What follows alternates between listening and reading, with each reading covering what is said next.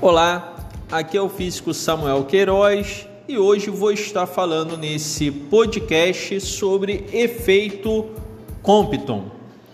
Indo direto, como sempre, ao assunto, no efeito Compton, o fóton de raio-x ou raios gama incidente transfere parte da sua energia para o elétron do átomo e parte da energia do fóton espalha em outra direção e com menor energia.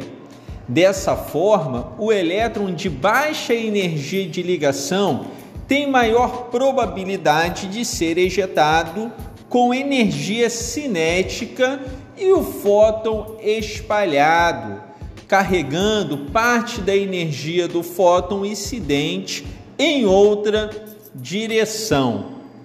Importante, gente, no efeito Compton ou espalhamento Compton ocorre o espalhamento elástico de um fóton de raio-x ou raios gama, que dificulta os cálculos de atenuação, que são os cálculos de blindagem, pois o fóton não desaparece na interação, como ocorre no efeito fotoelétrico, por exemplo.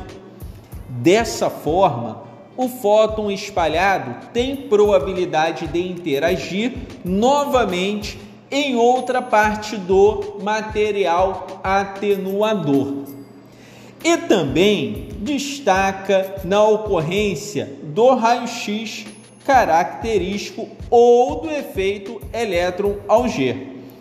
Quando o fóton arranca um elétron da eletrosfera do átomo das camadas K, L ou M, nível 1, nível 2 ou nível 3, camadas mais internas do átomo, gera uma vacância nos níveis internos da eletrosfera. Esta vacância será preenchida pela transição de um elétron de uma camada mais externa para a posição da lacuna.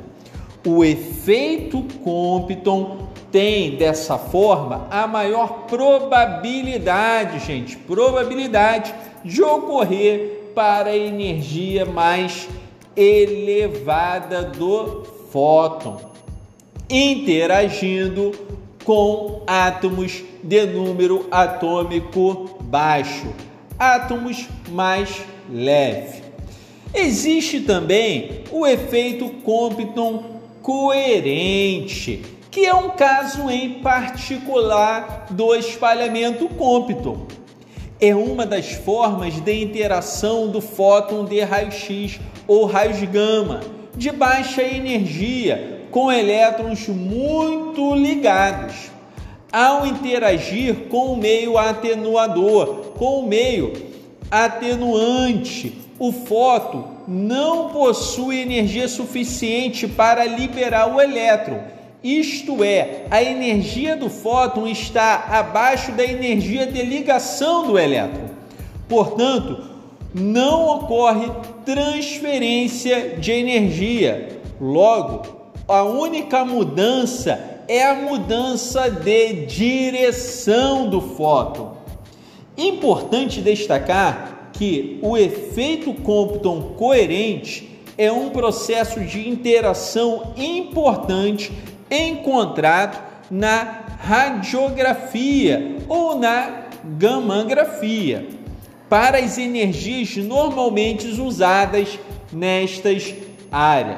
O efeito tem maior probabilidade de ocorrência para baixas energia dos fótons e para valores de alto número atômico Z. Ok? Com isso, finalizamos mais um podcast falando sobre efeito Compton. Lembrando que o efeito Compton é um efeito de espalhamento e esse efeito ocorre para energias intermediárias e tem a maior probabilidade de ocorrer para elementos com número atômico baixo.